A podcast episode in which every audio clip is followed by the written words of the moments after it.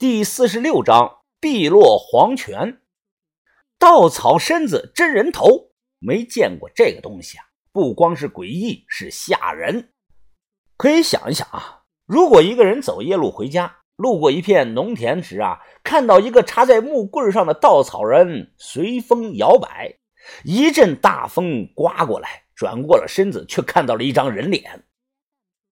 空气潮湿，光线黑暗，吊在顶上的草人是来回的摇摆。小轩立即捂住了嘴，他忍着没有叫出声。别说我，于哥也下意识的后退了两步。把把把把头，这这是是什么鬼东西啊？豆芽仔结巴的说道。就是见多识广的把头也是深深的呼吸了两口，他抬头看着洞顶，开口说道。结合田广洞村的传言看呐，有可能是那个陈美金人早死了，没事文斌啊，想办法把他放下来。缓过来后啊，于哥想了个办法，那些明黄布和绳子时间久了很脆，用锋利的洛阳铲用力的一拍就烂了。我们帮忙照明，于哥把洛阳铲。插在了草人的身上，慢慢的挑了下来。弄下来后，我们围着看，只见草人穿了老式的那个道士服，衣服上绣着八卦祥云的图案，领口开得很小，紧紧的卡在脖子上。也是放下来近距离看啊，才看清楚，不光是干稻草，还有藤编，是藤编做了固定，把人头和稻草做的身子啊拴在了一起。时间太久了，人头已经变成了白骨，牙齿外露，眼睛是两个黑窟窿。我们再看他，他似乎也在盯着我们。等等，他嘴里呀好像有东西。把头伸手过去，一阵的摸索，慢慢的从骷髅头的嘴里摸出来一件东西。这是一件白瓷香盒，香盒盖着盖儿。釉色润白如纸，底部有很小的芝麻丁，是件一眼货。北宋白定小香盒，打开香盒，里头用油纸包了一丸丹药。这枚丹药不怎么圆，深黑色，泛着点灰，看着就像羊拉的屎，就是羊粪蛋这是道士炼的丹，大头，这是什么药啊？怎么藏在这里啊？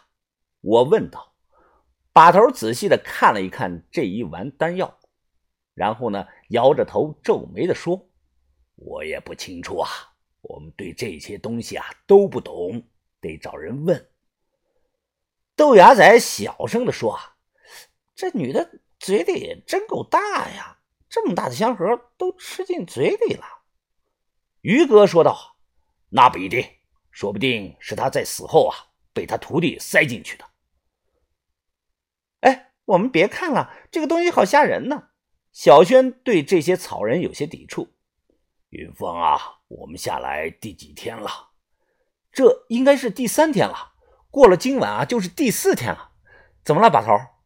把头皱着眉说道：“我们找的地方不是这里，是胡公墓，要加快进度。我怕师弟突然回来。这里没找到其他有用的东西。”我们拿了香盒和丹药后啊，顺着原路钻了出去。豆芽仔说：“药丸过期了，赶快扔了吧，不值钱。”这是他不懂。老丹药，尤其是有名的道士炼的，不管过不过期，现在都有人愿意花高价钱买。不管那些有钱人怎么想的，反正这个东西啊，确实能卖钱。我听说过，前几年有三枚明代晚期的玉书丹卖了三十多万。和一颗十多万呢，吃了能不能升天不知道。反正我决定啊，把这个东西带出去。出去后找人问问。几个时辰后，哎，小心小心！豆芽仔眼疾手快呀，把头扶着豆芽仔才慢慢的站稳。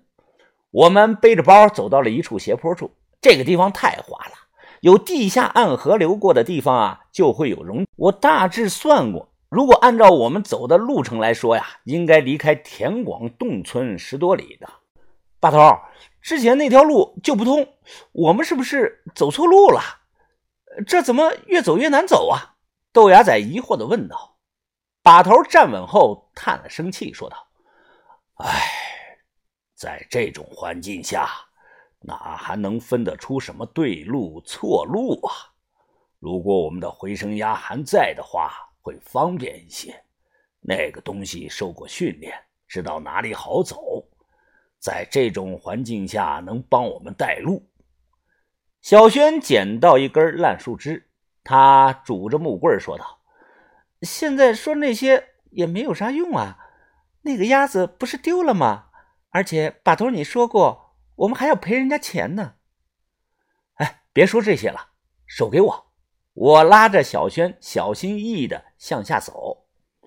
走到半道的时候啊，能听到下方有水流的声音。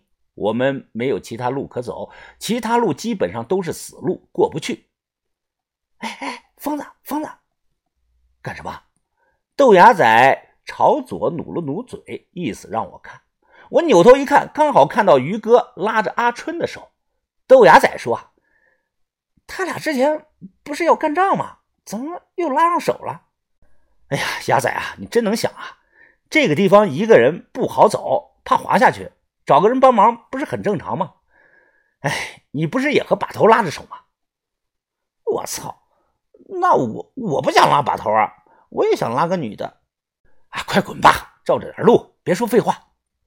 下来后看到是条暗河，河面很窄，岸边能下脚的地方啊，大概是一米多宽。地上到处都是碎石，有的石头很尖锐，踩上去硌脚。把头随手捡起来一块，看了看，说道：“你们看这里，看见没？从边缘痕迹看呀，这些碎石。”石灰岩呐，应该是从大块的石灰岩身上凿下来的，是做鬼仔雕像不用的料吗？我问道。可以这么理解吧？把头点了点头。哎，把头，这地方也太偏了，太难走了。如果关在这里的石匠们曾经在这里取料，他们怎么能运到地面上去呢？毕竟我们背着包都走得很费力呀。你看，把头忽然伸手指向了暗河。把头，你的意思是，他们原来走水路啊？这么窄的河面能划船吗？把头摇了摇头，说道：“我们只能猜想，说不定是小船，只运取好料的石头啊，不做人，漂到下一处地点后啊，再倒船送石头。”把头，疯子，别聊了！头前的豆芽仔忽然大喊道：“哎，你们快来看呀，前头又有一个钟乳洞！”踩着碎石结伴走了过去。等靠近山洞时，豆芽仔用手电一晃，我看到好像在洞口上方两米左右有几个红色的大字。豆芽仔也看到了，他惊讶的抬头看了一会儿，念道：“盘盘盘丝洞，什么盘丝洞啊？”我抬头打量着。是篆体，的确是字，就是看不太清楚。因为石灰岩本身裂缝啊比较大，下雨涨水时啊会向里渗水，时间久了加上风化，这七八个字真的不好认。小轩举着手电筒，尝试着开口念道：“洞洞地，碧碧什么落？洞天福地，碧落黄泉。”我几乎是下意识的脱口而出。咦，好像还真是呀！豆芽仔疑惑地说：“哎，不过也有可能念‘碧落洞天，黄泉福地’吧？”我心想，鬼仔庙的庙碑上有过“碧落黄泉”这几个字，难道说的是这个地方吗？我们背着包，踩着一地的碎石，都拿着手电向里走。这个溶洞啊，是天然形成的。但通过墙上隐约可见的凿痕能看出来，曾经被人为的修整过。挨着暗河，四周时不时能听到滴答滴答的水滴声。洞里有一些石灰岩做的生活用品，我看到有小石桌、石凳，有的石凳倒在了地上，落了一层的灰尘。石桌上有个香炉，材质是普通的黑陶，香炉后倒着个石头做的牌位。而在石桌之后啊，背对着我们，盘腿坐着一具白骨骷髅。来之前路上见过很多白骨，我们只是惊了一下，并未感到害怕。盘腿坐着的这个骷髅啊，身下有个暗黄色的蒲团可以看出来之前啊穿了衣服，只不过没保存下来，烂成了一条条烂布条，横七竖八的挂在了骷髅的身上。在把头的示意下，豆芽仔大着胆子，小心的绕过去，扶起了牌位，吹了吹，吹掉厚厚的一层灰尘。可以看到牌位上刻着一行的小字，刀口清晰可见。牌位上写了。燕霞子羽化之地，康熙四十二年留客。燕霞子，燕霞子，燕霞。把头念叨了两遍，皱着眉说道：“好熟悉的名字啊，我好像以前在哪儿听过。你们别出声，让我想一想。”滴答滴答。听着洞内的滴水声，把头似乎在努力回想着什么。我们也不敢打扰，怕打断把头的思路，让豆芽仔放下石牌位。把头突然问道：“豆芽仔啊，之前我们见到的庙碑，你背一遍给我听。”豆芽仔想了半天，说：“ 我忘了，把头没记住啊。”把头又看向我，我尝试着回忆说道。昆练师臣，遂道县寻碧落黄泉，终得见七道金刚门。然自知大限已至，天下胡臣本同宗，结舜禹之后，练师臣亦效仿陈大真人，投下黄泉，身作庙，不往人间来一遭。对，没错，全对上了。把头看着我，脸色惊疑不定地说：“随道县寻碧罗黄泉，碧落和黄泉，我们应该分开来念。黄泉代表的是死亡，是葬身埋魂之地；碧落于洞，那就是那一派的道士，一定是这样的，不会错。陈大真人。”能当起大真人名号的只有他了。把头说完话，看了眼盘腿坐在蒲团上的骷髅骨架。我说：“怎么烟霞子这个名字听起来有点熟悉？”把头表情凝重，指着我说道：“云峰啊，你上次在道县文管局见到的那两件东西。”一件的脸部涂了红朱砂，就那个断手的鬼仔石像，把头比了一根小拇指。第二件东西，你看到的那块陈姓的石碑，你再想一想石碑的落款时间，还有想想石碑第一行排在前头的几个人名儿。我在脑海中努力的回想。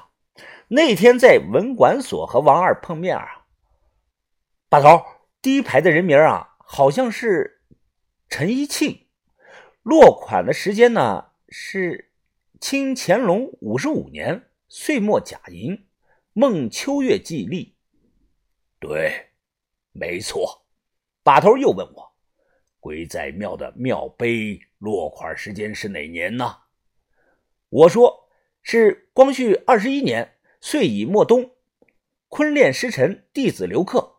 好，把头接着问：“你再看这石碑位的时间。”我边看边听把头说道：“康熙四十二年留客，是一七零三年；鬼仔庙一八九五年建立，也就是说，陈美金这一年出现在了田广洞村。”一八九五年减去一七零三年，一百九十多年。我们把三代人算成六十年，六代人就差不多一百九十年了。应该是啊，陈媚琴是陈一庆的后代，这个陈一庆是乾隆年间人士，而他的师傅，把头指向骷髅说道：“就是他。”那他是谁啊？我问道。把头深呼吸了一口气，开口说道：“怪不得那些搞研究的弄不明白，没想到竟会如此的复杂。